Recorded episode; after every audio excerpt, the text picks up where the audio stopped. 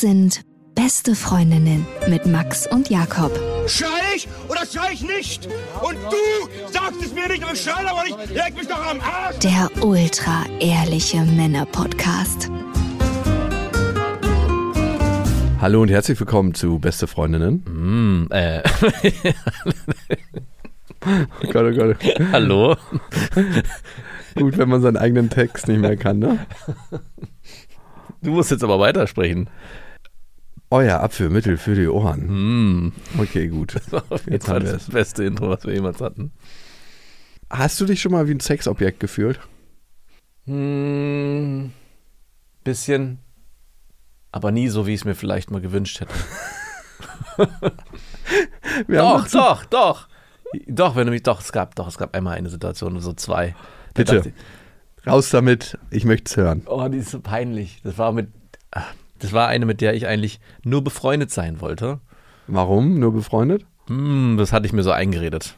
Aber hast du es dir auch tatsächlich so eingeredet oder Nein, wusste dann jemand, okay, über den Freundschaftsweg könnte ich an sie rankommen? Weil das ist ja von ganz, ganz vielen Männern, wenn die mit ultra attraktiven Frauen befreundet sind, so, vielleicht klappt es über den Freundschaftsweg. Das muss dann alles unterbewusst stattgefunden haben. Ja, du hast nie den Gedanken daran verschwendet. Natürlich. Weil ich war mal mit einer sehr attraktiven Frau befreundet und das ist auch das einzige Mal, dass was mit einer Freundin passiert ist, also dass sich quasi Sex daraus entwickelt hatte, aus einer Freundin, weil normalerweise ist es ein Prozess, über den ich mir sehr bewusst bin.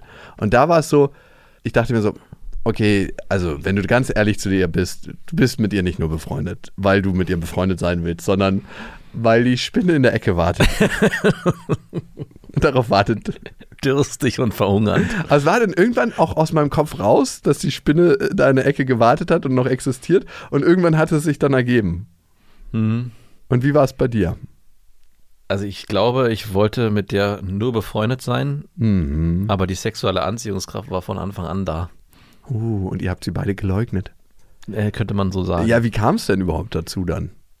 Also du hattest mich ja eigentlich gefragt, ob ich mich mal als Sexobjekt gefühlt habe. Das war ja die ursprüngliche Frage. Ja, bitte. Und ich musste lange überlegen und dann jetzt gibt es diese eigentliche peinliche Situation, an die ich mich zurückerinnere. Und zwar waren wir bei Mia, wir wollten nur kurz anhalten, was abholen und habe mich dann dort, sie war auch oben, umgezogen. Ich stand anscheinend in der Zeit, so muss es gewesen sein, gut im Training, denn als ich mein T-Shirt ausgezogen habe, machte sie so ein so ein Katzengeräusch, so. Nein, oder? Doch. Wie alt war die denn? War die über 50? Ja, die war, die war über, nein, die war nicht über 50. 60? Aber äh, das, Ein Katzengeräusch? ja, so, Oh so nein. Und äh, Oh ey, das treibt mir Fremdscham Ja, jede Pore, wenn ich das nur höre. oh Gott, das ist furchtbar.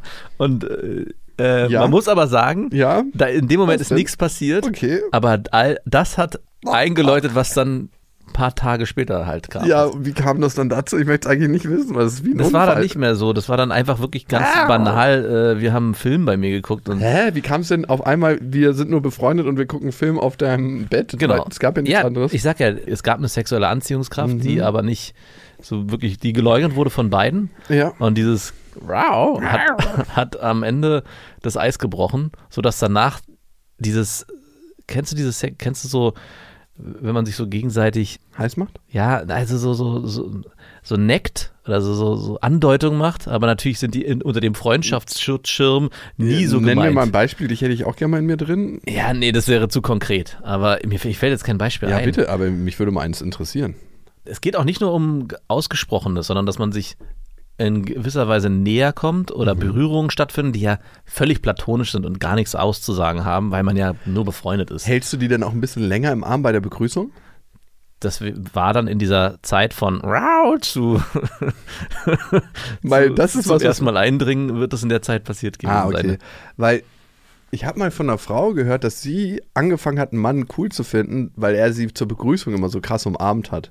So richtig in den Arm genommen. Mhm.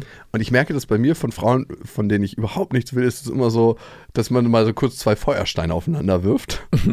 und die sofort wieder auseinander explodieren. Das ist auch keine richtige Umarmung. Und ich umarme seit ein paar Jahren anders, seitdem ich das weiß von dem Kumpel, dass ich einfach mir nicht Mühe gebe, aber dass ich einfach bewusster umarme, dass ich denjenigen einfach mal kurz in den Arm nehme. Aber willst du denn mit dem was anfangen oder mit der? Nein, aber ich finde es eine Wertschätzung dem anderen gegenüber, wenn man nicht nur wie Feuersteine sich so mal kurz trifft in der Luft, sondern einmal kurz in den Arm nehmen. Aber wenn du jetzt weißt, dass diese innigen Umarmungen auch dazu führen können, dass am Ende eventuell mehr passiert, Du, Fox. Nein. machst du das mit allen, auch mit deiner Oma? Mhm, Also mit meiner Mutter oder mit meinen Schwestern mache ich es schon, dass ich die mal kurz richtig umarme. Auch mit dem, mit dem Wunsch, dass da vielleicht mehr passieren könnte. Ähm, Auf jeden Fall zu dem Sexobjekt-Thema. Deine Frage war ob ich mich wie ein Sexobjekt gefühlt habe. Und das war so ein Moment, wo ich zum ersten kennst du so Momente, wo du dich für einen anderen schämst? Ja, ich weiß. Ich würde jetzt trotzdem ganz zu Ende erzählen. Das war wirklich, wo ich dachte so, und ich habe mir auch parallel noch in den Spiegel geguckt und dachte so, mhm, ich weiß schon, warum hier dieses Katzengeräusch kommt. Ich würde jetzt gerne ein Foto von deinem Trainingszustand haben. Der war, war gut, der war okay. Ich war Ja, aber als ob es das am Ende macht. Nein, das war natürlich die Mischung aller. Aber es war trotzdem, in dem Moment ging es ja nicht um, hey, du inspirierst mich so durch deine Gespräche oder deine Intelligenz zieht mich so an oder du bist so warmherzig, sondern es ging ja wirklich nur um oberflächlich, körperlich, du bist geil, ich würde dich gern vernaschen. Das war das, was rüberkam. Vernascht? Alter, hier kommen aus der Fremdschamkanone. Schieß- Warte mal, das Museum ruft gerade an. Das ist ein Wort. Vernascht. Ich schieße aus beiden Rohren hier gerade. Okay, vernaschen also. Und dazu ist es dann auch gekommen. Dazu ist es dann auch gekommen. Und sie hat mich auch vernascht. Also es war wirklich auch sehr einseitig. Wie kann ich mir das vorstellen in der Praxis? Ja, ich weiß es nicht mehr. Ich will es auch nicht ausführen. Es, Bitte, es, jetzt raus gequatscht. damit. Nein, es ging nicht katzenmäßig weiter. Es war eigentlich ziemlich banal. Du wurdest so aufs Bett Wir haben, gefeuert. nein, wir haben, wie gesagt, einen Film geguckt und aus, wie also Situationen vorm Fernseher auf der Couch halt eingeleitet werden und dann enden. Man kommt sich näher, dann wird sich auf einmal aneinander gekuschelt. Dann hat irgendeiner angefangen, den anderen auszuziehen. Ich weiß nicht. Ich, sie hat doch, sie hat angefangen, mir die Hose aufzumachen, ja, und dann war es vorbei. Es war noch lange, es war noch wirklich so, dass ich dachte, nee, es war, stimmt gar nicht. Ich erinnere mich, es war anders. Ich hatte neben ihr gesessen und war immer noch so, ja, wir sind ja nur befreundet. Und wir saßen lief aber dieser Glaubenssatz die ganze Zeit durch dein Der- der lief die ganze Wir Zeit sind durch. nur befreundet. Wir sind nur befreundet. Und- du konntest gar nicht den Film verfolgen. Nee, und trotzdem saßen wir aber so nah beieinander, dass sich die Arme berührt haben. Und es war, glaube ich, auch warm. Es hat sich auch so Haut auf Haut berührt. Ich glaube, wir haben bestimmt eine Stunde geguckt und irgendwann meinte sie einfach nur, "Ey, jetzt nimm doch mal verdammt noch mal deinen Arm um mich. Und dann äh, ging's los. Weil es war dann halt, hat nicht damit sofort, hat nicht aufgehört mit, mit dem Arm um mich nehmen. Aber das war eine coole Situation, weil, also die erinnere ich mich auch noch gerne zurück, obwohl ich sie eben, bis eben vergessen hatte. Ja, weil, weil du dich so oft daran zurückerinnerst. Nee, gar nicht, äh, weil es ja auch für War mich peinlich übrigens. war. ja, sorry. Alter, ey, was ist bei dir los heute? Weil die, sie war die treibende Kraft des Ganzen und hat halt mit einem Satz das sofort aufgelöst. Es gab halt nichts mehr Hier dazwischen. gibt es keine Freundschaft. genau, es gab halt, Hier es gibt es nur pures Verlangen. genau, es wurde sofort, äh, war sofort klar, okay, ich soll mir nicht ihren Arm um sie legen, weil wir so gut befreundet sind und einfach, warum auch? Also das war, keine Ahnung, vielleicht war ich auch derjenige, der dann übergriffig wurde. Könnte man auch sagen, jetzt im Nachhinein, wer weiß. Aber sie hat ja mitgemacht, von daher war es einvernehmlich. Und dann ging es halt ans Eingemachte. Okay, und wie war das Eingemachte so? Gut, war gut. Ja, es gab keine Katzengeräusche. Ja, also so richtig so zum dran erinnern, weil es gibt ja Sex, da erinnert man sich so total gern dran, weil es so richtig geil war. Und dann gibt es so Sex, wo man denkt so, habe ich eigentlich schon wieder vergessen, weil es so durchschnittlich war oder unterdurchschnittlich. Und dann gibt es Sex, der richtig schlecht war. An den erinnert man sich auch immer wieder, weil er so schlecht war. Nee, das, der war gut. Das war jetzt aber nicht der beste Sex, den ich hatte. Es war danach nur Hattest du den mit deiner Freundin eigentlich? Mm, Frau? Deinen besten Lebenssex? Ich weiß, es ist eine blöde Frage, wenn deine Frau irgendwann mal diese Folge hören wird, aber nee, es ist für mich völlig in Ordnung. Also den, ich, weiß nicht, ob ich das so, kommt ein bisschen drauf an. red dich da nicht raus. Ja, ich will mich nicht raus mit der. Antwort. Aber ich würde schon sagen, den besten Sex hatte ich dann, als ich verstanden habe, wie Sex funktioniert Hm. und es dann zum ersten Mal Kannst du es mir erklären? Nein, ich, aber ich wusste zumindest zu, als Beispiel, dass man die Hände nehmen darf, um seinen Lachs einzuführen und es nicht einfach nur mit den Händen hinterm Rücken machen muss. Okay, ist nicht Billard, wo man irgendwie. Genau. Und das war ja am Anfang dieses erste Mal und auch das zweite Mal noch so, wo ich dachte so, okay, ähm, Und dann hattest du gleich deinen besten Nee, Sex, sag nachdem nicht. du da, diese Information Nein, nein, hattest, die, also die, allen verborgen blieb es je, bis zu diesem Zeitpunkt. da gab es, führten ja, es waren ja mehrere Sachen, die ich lernen durfte. Ah, ich darf auch meine Zunge benutzen. Um es mal sozusagen, nachdem ich mit meiner ersten Freundin, mich an meiner ersten damaligen Freundin abstoßen durfte, die Hörner abstoßen durfte, habe ich danach, würde ich sagen, zumindest ja, den besten Sex gehabt, weil, einfach weil die Erfahrung so neu war und zum ersten Mal auch habe ich das Gefühl gehabt, ich weiß, was ich hier tue. sie hätte nicht das Gleiche gesagt. Nee, sie hätte mit Sicherheit nicht das gleiche gesagt. Aber ich weiß, was du meinst, dass man zum ersten Mal merkt, okay, Sex ist auf jeden Fall Lustgewinn, Sex ist auf jeden Fall geil, das macht ein krass gutes Gefühl, ich fühle mich ultra verbunden. Und das ist so das erste Mal, wie wenn man auf eine fette, geile Party kommt und reinkommt und denkt so, Alter, das habe ich vorher nur im Film gesehen. Ja. Und so ist dann Sex und deswegen Ich weiß, ich wie verstehen, Partys funktionieren, ich weiß, was da stattfinden muss, aber das ist ein anderes Und hier Level. fühle ich mich zum ersten Mal auch wohl, weil Willkommen auf meiner eigenen Ist, Party. genau, aber es ist nie, auf gar keinen Fall die eigene Party. Nein, es ist nicht die eigene Party, aber du fühlst dich da so, als ob du Ja. Special Guest wärst zumindest. Exactly. Und das kann ich verstehen und dass Sex nie wieder diesen neuen Charakter hat, safe, kann ich, Ich auch würde es verstehen. gern vergessen und jedes Mal wieder neu erleben. Würdest du dafür tauschen in deinem Leben, wenn du Situationen immer wieder zum ersten Mal erleben dürftest? Würdest du das wollen? Also solche Momente, wo du sagst zum ersten Aber Mal. dafür vergesse ich das, dass ich die schon mal erlebt habe. ich weiß Was nicht, ist der Trade? Also, muss es einen Trade geben? Ich wollte es erstmal so alleine in den Raum stellen. hä?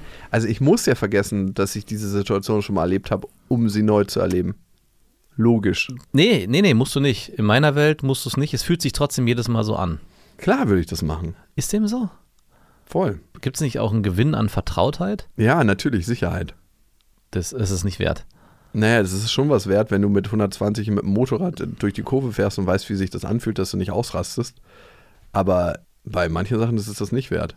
Hm? Okay. Na, äh, würde ich schon mal sagen. Wann Ich hatte bin ich, mir mein, nicht sicher. wann hatte ich mein bestes Mal Sex? Hm, Vor zwei Monaten. ich habe aktuell sehr guten Sex.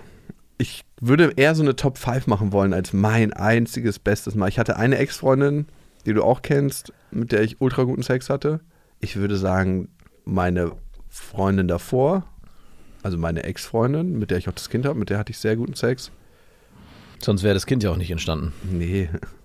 Ich glaube, Kinder können auch entstehen mit Menschen, mit denen du keinen guten Sex hast. Auf jeden Fall. Davon gibt es, glaube ich, sogar mehr als Menschen.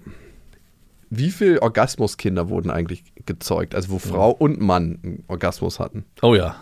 Waren deine Kinder Orgasmuskinder? Nee, auf keinen Fall.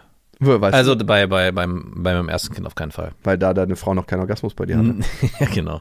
Nein, weil äh, der Sex zum Kind kriegen ja getrieben war von, hey, wir müssen jetzt Sex haben, ich habe jetzt diese Pille eingeworfen, damit ich schwanger werden kann.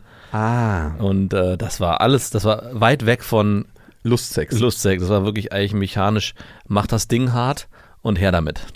Und das hat auch zu Problemen geführt. Weißt du, was ultra frustrierend ist? Wenn du vorher mit einer Frau darüber redest, ob sie zum Orgasmus gut kommen kann und sie sagt so, ja, ich komme super easy und dann stehst du mit ihr und sie kommt nicht. das hatte ich auch schon mal.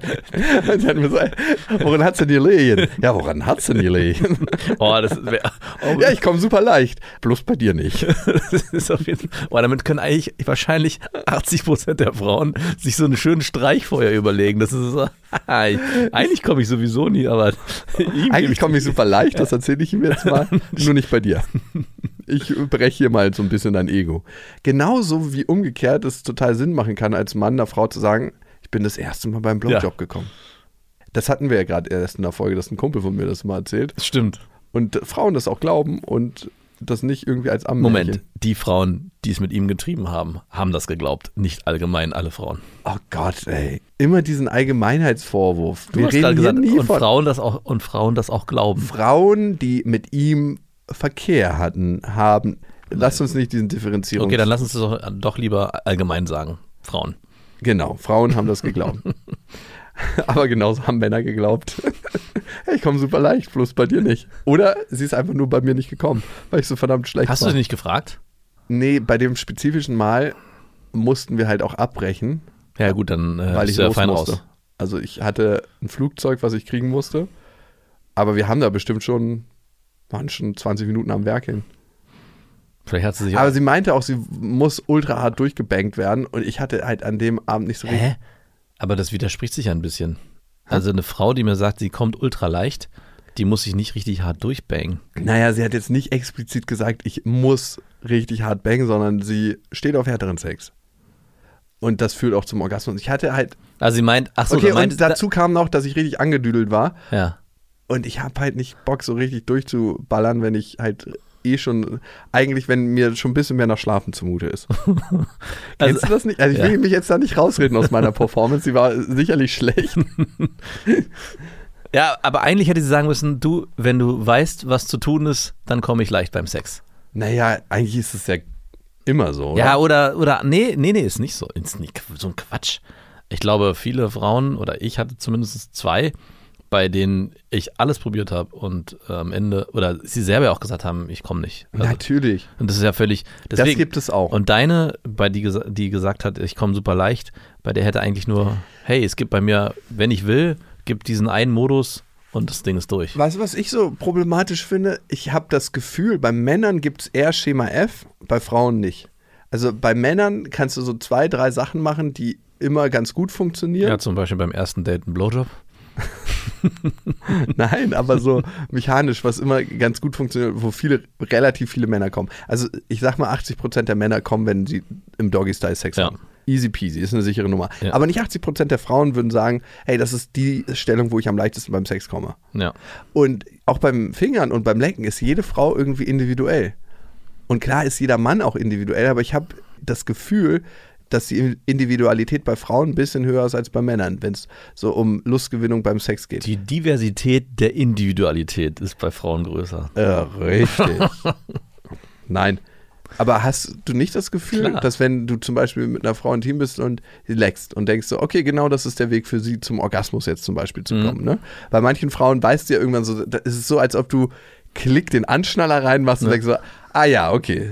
Warum so, hast du mir das eigentlich nicht gleich gesagt? ja, kannst du mir irgendwie, da hast du so fünf Trial and Errors, bevor du dann irgendwann merkst so, ah, okay, das ist der Weg hier bei dir, danke. Hättest du mir eigentlich schon mal vorher tatsächlich kommunizieren können. Ja. Also sie wollen es immer, dass man es selber rausfindet. Warst du so naiv und oder erinnerst du dich daran, dass bei deiner ersten Frau oder Sexualpartnerin, mit die du zum Orgasmus gebracht hast und herausgefunden hast, ah, so funktioniert's, dass du dann dachtest, bei all den anderen kann ich es jetzt Ja. auch?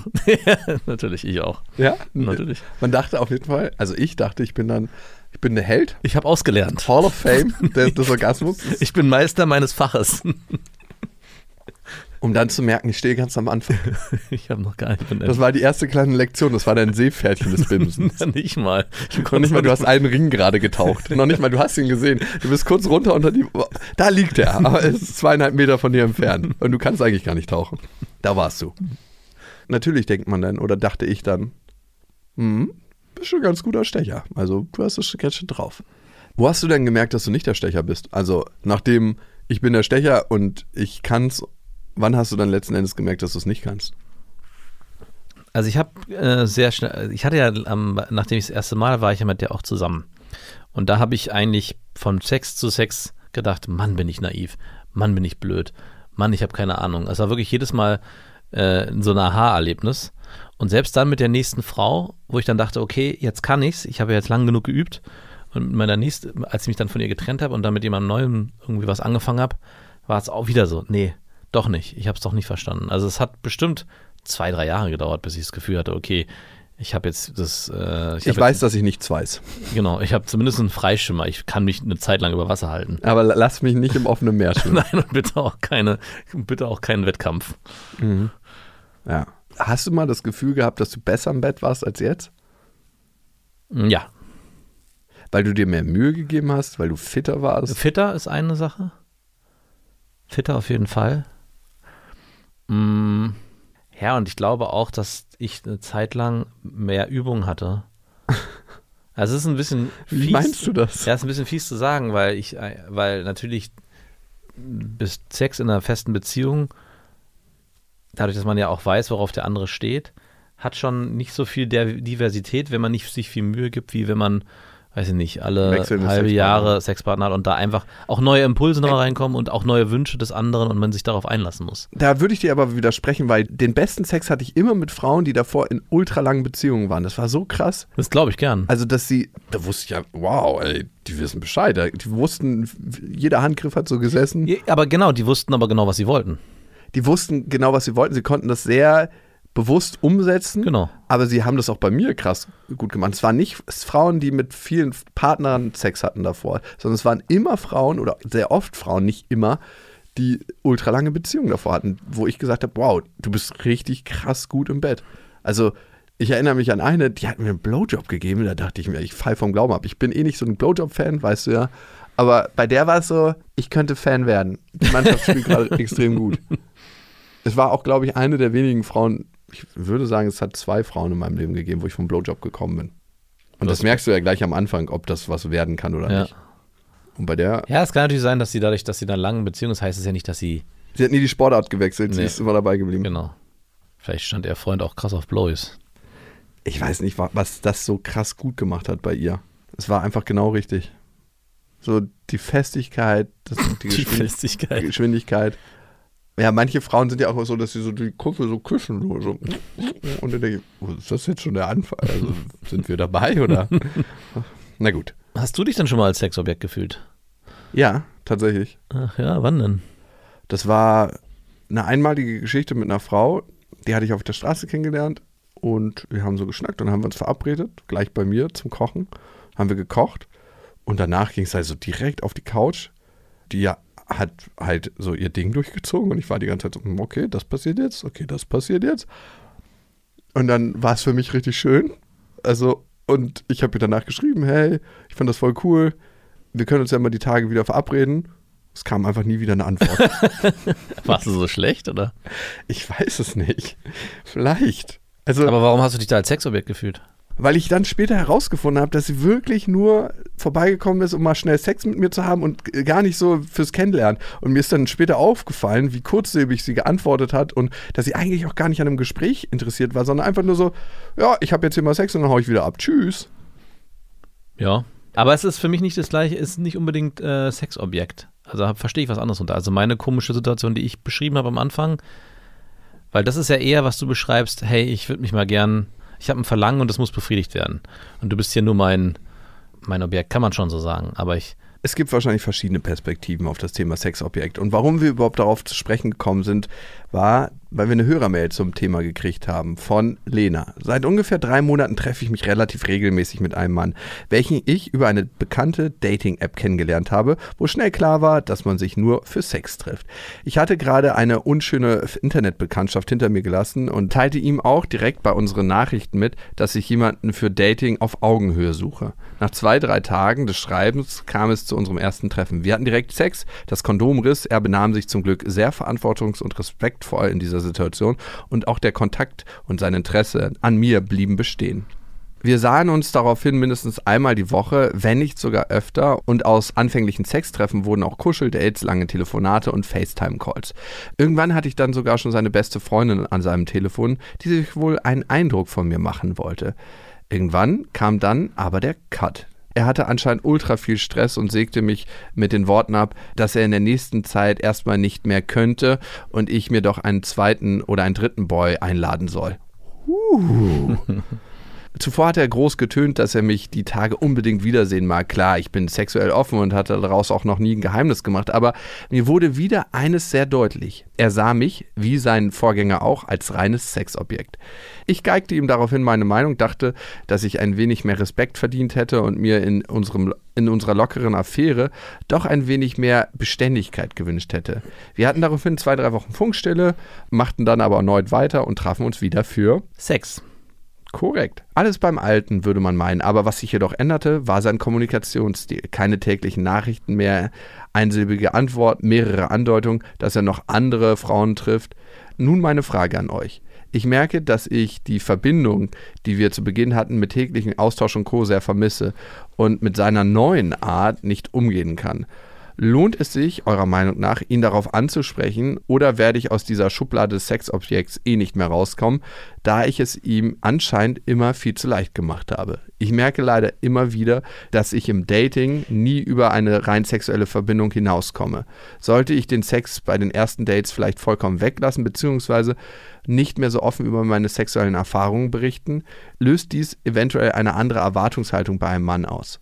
Lena, was passieren kann, wenn du deine Art, wie du bisher Sexualität ausgelebt hast, mit ganz frischen Männern, die noch keine emotionale Verbindung zu dir haben, teilst, ist, dass sie sich natürlich mit allem, was dazu kommt an Farben, an Geschichten, ein Bild machen.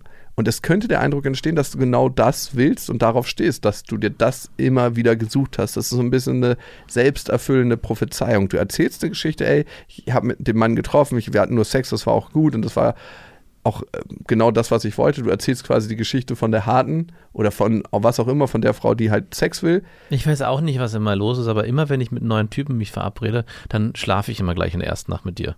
Ja, okay, was könnten wir heute Nacht machen? Ich überlege gerade, vielleicht könnten wir. Ja, genau, das entsteht dann.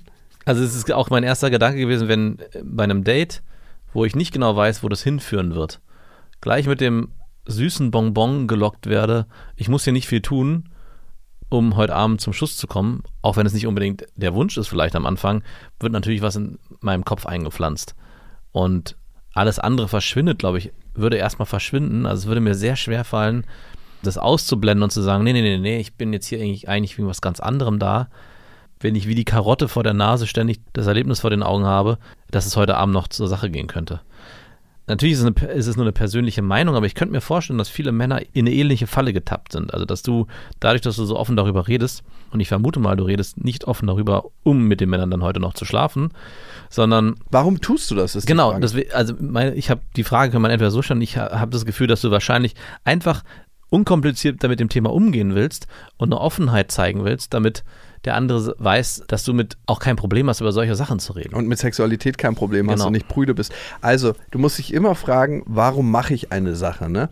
Und vielleicht ist das, was im Moment noch im Unterbewusstsein ist, es kann auch aus einer Minderwertigkeit heraus entstehen, dass du so offen über Sex redest, das ist dein Ass im Ärmel, das hast du zu bieten, das ist das, was Anziehung zwischen dir und Männern ge geschaffen hat, weil man möchte ja auch immer ein Stück weit die Kontrolle haben. Und wenn du bisher gemerkt hast, hey, Sex ist was, was immer funktioniert, da habe ich einen Mann ein Stück weit unter Kontrolle, zumindest in den Stimmt. ersten Momenten, dann ist das das, was ich jetzt wieder wähle, um in solchen Situationen Sicherheit zu bekommen. Stimmt.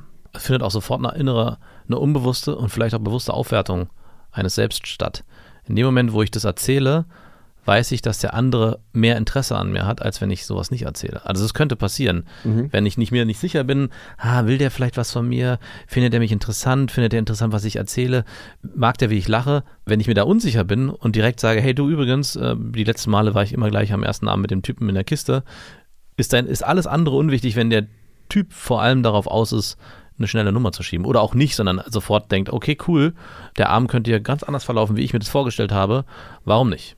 Mhm. Und du definierst auch mit der Art, wie du sprichst, ein Stück weit, was für Gedanken erzeugt werden und was für ein Raum der Möglichkeiten kreiert wird. Also vielleicht überdenkst du nochmal, warum es dir wichtig ist, das zu erzählen. Ne? Ist es nicht Schlechtes oder so, aber vielleicht spielst du auch da mal mit. Erzählst es mal, erzählst es mal nicht und guckst, was sich verändert.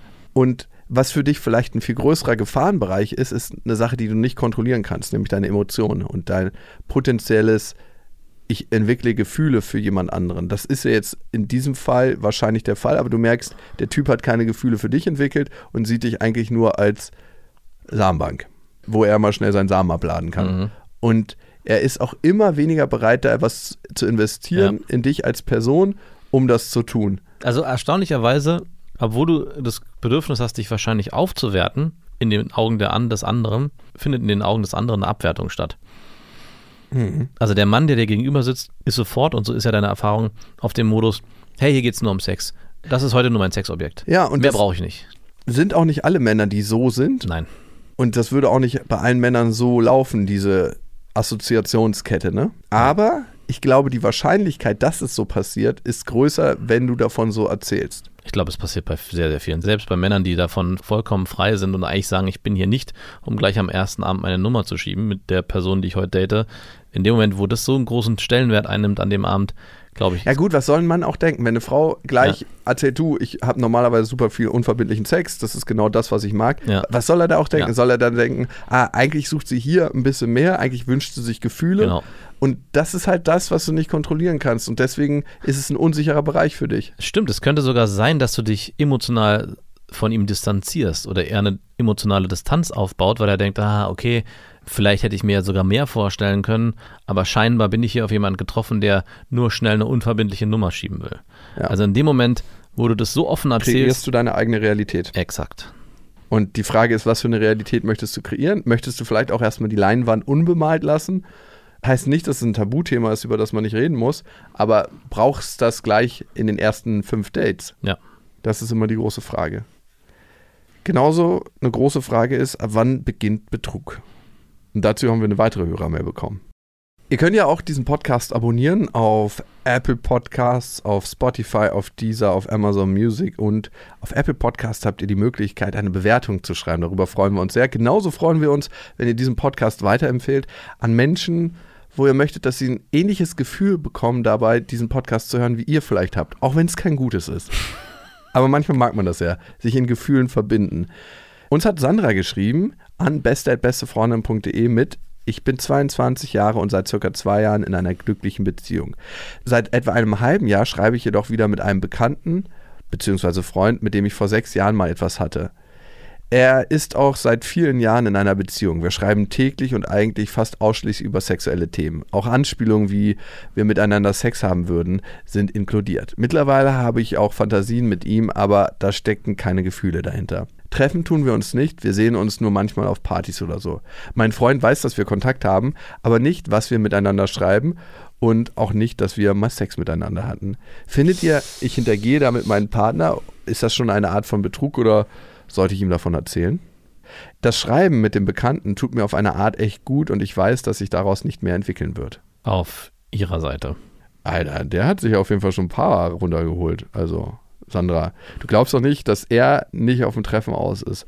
Also, ich glaube nicht, dass ihm nur das Sexting reichen wird, wenn auf dieser Party irgendwie so eine Situation sich ergeben würde und du sagen würdest, hey, lass uns doch mal ganz kurz hier auf die Toilette, ich muss dir was zeigen. Easy würde der zu Ja sagen. Aber würde dich das stressen? Machen die Sexting? Die machen Sexting. ich nicht, habe ich gehört. Und das Sexting ist auch schon so eine Frage. Also, die erste Frage, die du dir stellen könntest, Sandra.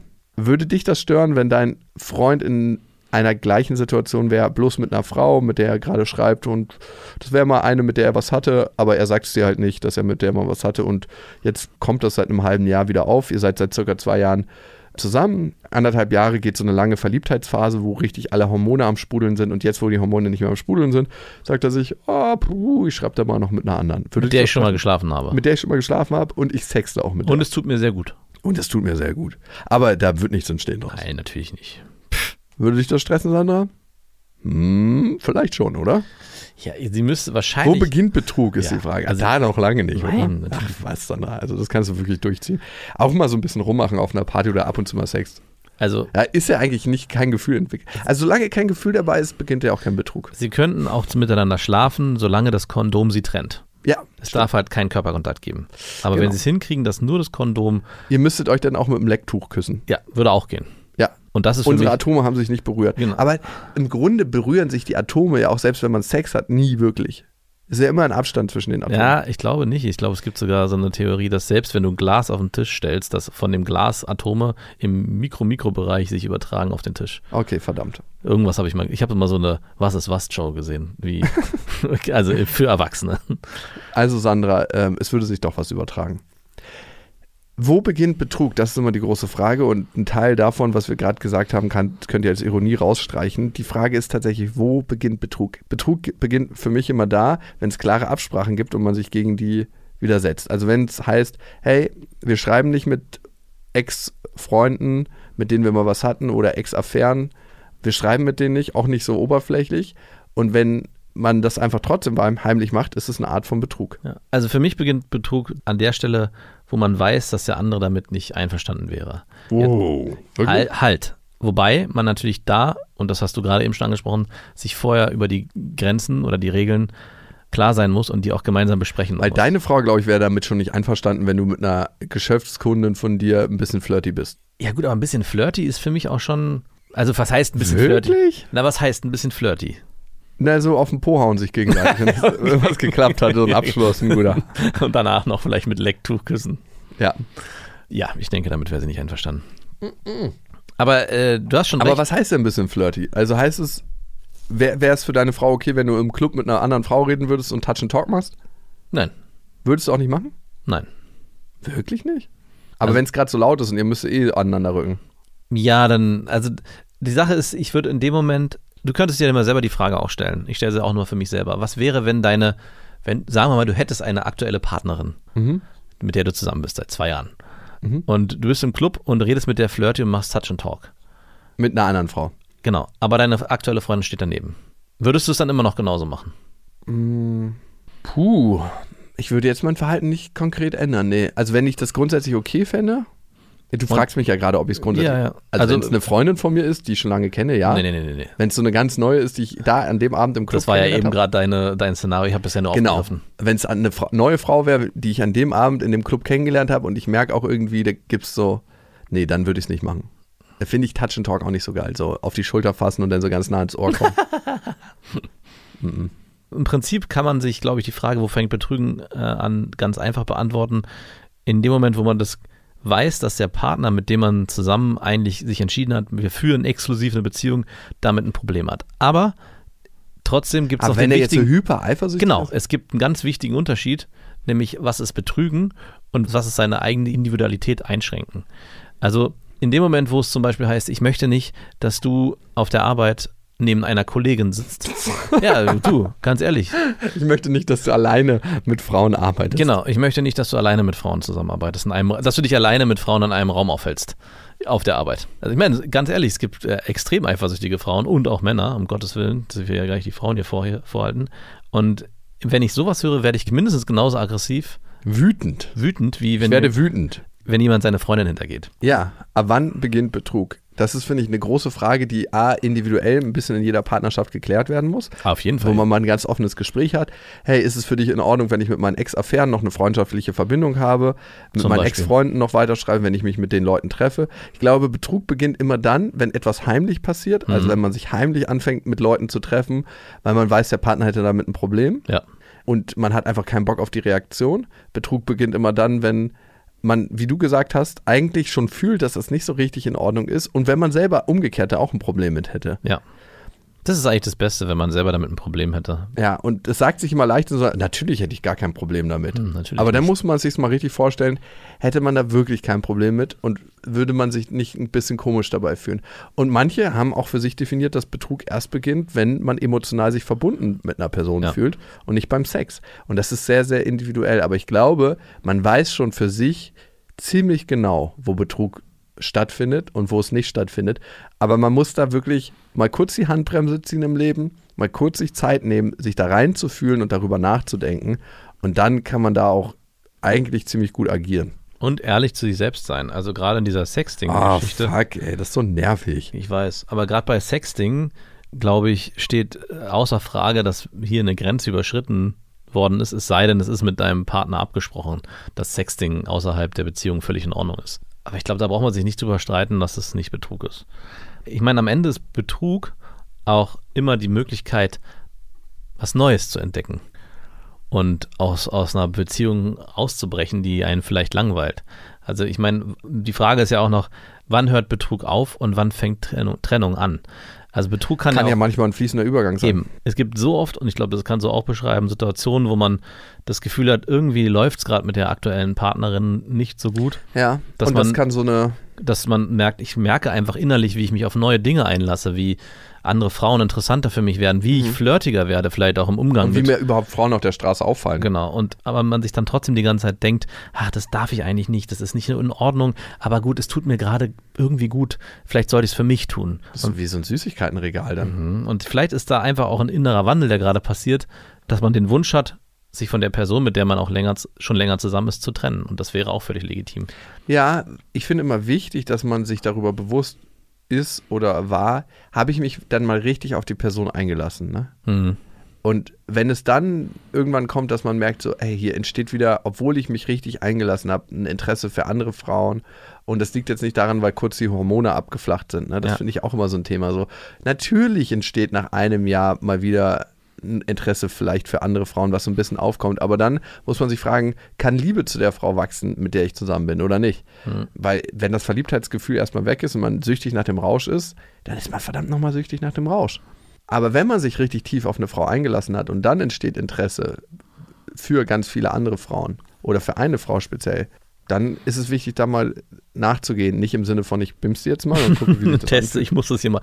Die besten Freundinnen haben mir geraten, ich soll das mal austesten. Was ich schwierig finde, ist, wenn man eine total coole Frau kennenlernt und weiterhin halt einfach so die ganze Zeit alles am Laufen hat nebenbei, weil man sich nicht wirklich auf diese eine Frau einlassen will. Weil dann ist es eine Schutzstrategie.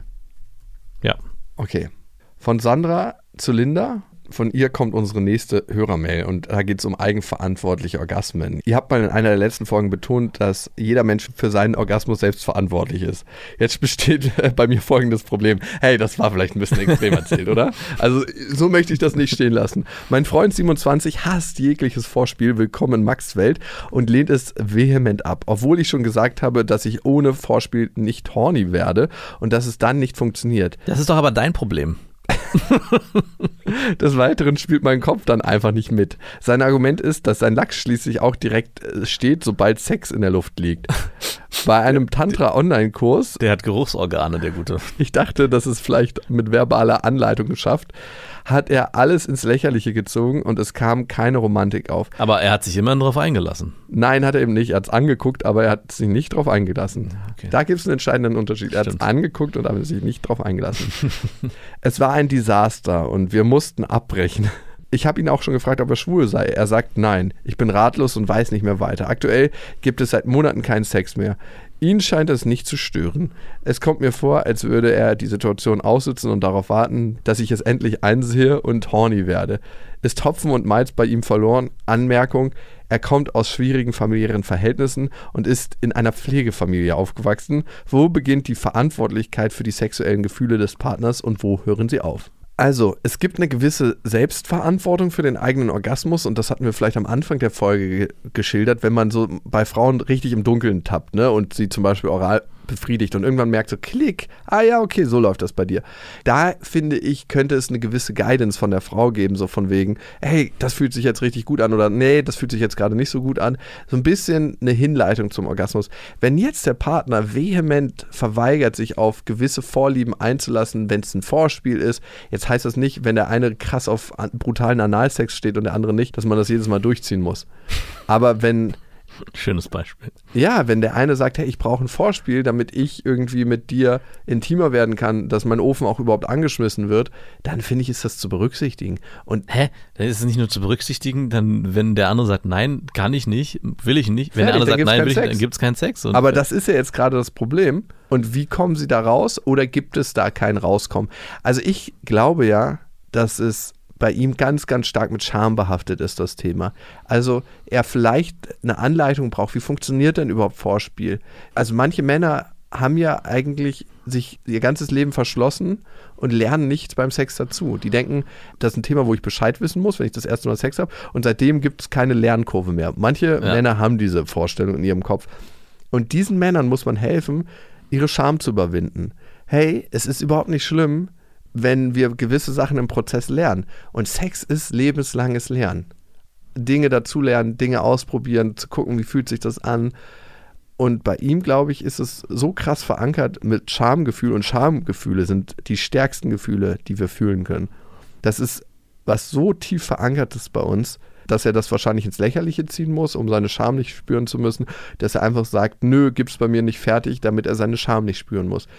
Vielleicht wäre es eine Möglichkeit, damit er seine Scham richtig spüren kann, mal bei einem gemeinsamen Essen mit den Eltern von ihm über die diesen Umstand, dass er kein Vorspiel möchte, zu sprechen. Danke, dass du mir so in der Mail gefolgt bist. Er hat eine Pflegefamilie. Wer ist denn bei seiner Pflegefamilie? okay, gut, dann habe ich den Part irgendwie ausgeblendet.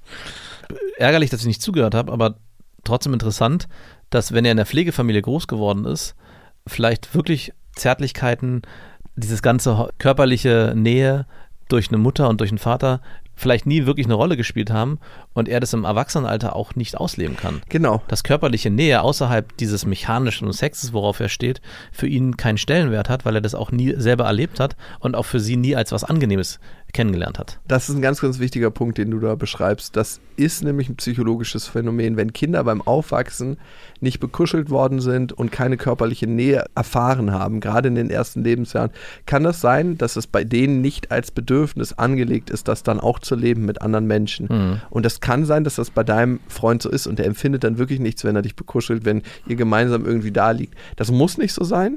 Es kann aber sein. Und mhm. da wäre es wichtig, dass ihr mal ein klares Gespräch darüber führt Und wenn ihr merkt, dass das genau der Fall ist, dann musst du dich fragen, möchtest du unter diesen Umständen mit ihm zusammen sein? Also ist das so ein Ja. wichtiger Aspekt für dich, dass du sagst, den brauche es in der Beziehung? Oder ist das was, worauf du verzichten kannst? Und wenn du sagst, hey, das brauche ich, aber ich kann es mit dem Partner nicht leben, klare Ultimaten. Also da kann man vielleicht noch versuchen, ihn dahin zu erziehen und das hast du ja schon versucht. Ja, aber noch nicht mit der Konsequenz. Nee, aber zumindest schon mal äh, ist sie den Schritt gegangen. Ich glaube, viele sind gar nicht bereit, diesen Schritt so bewusst zu gehen, auch mit dem Partner.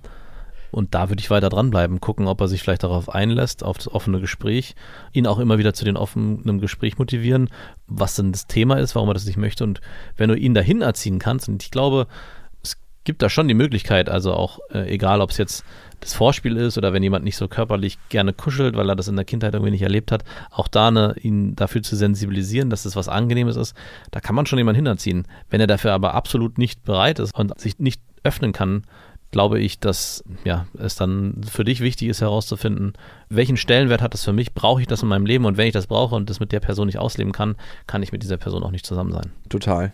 Und das letzte bisschen Schwung für die Veränderung erzeugt immer eins, Leidensdruck.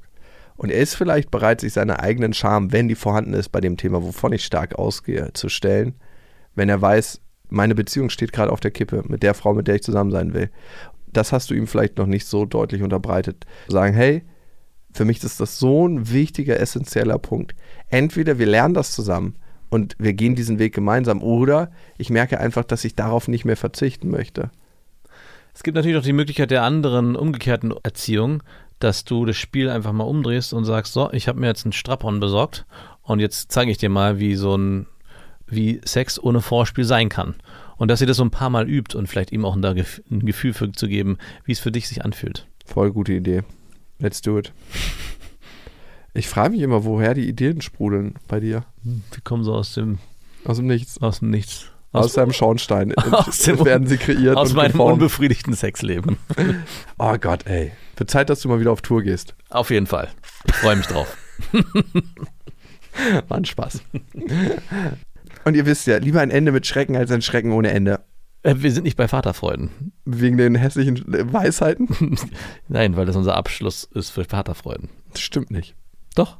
Ich finde es ganz wichtig, es immer auf sich selber zu hören. Und du kennst dein Bedürfnis und nach diesem Bedürfnis auch zu leben.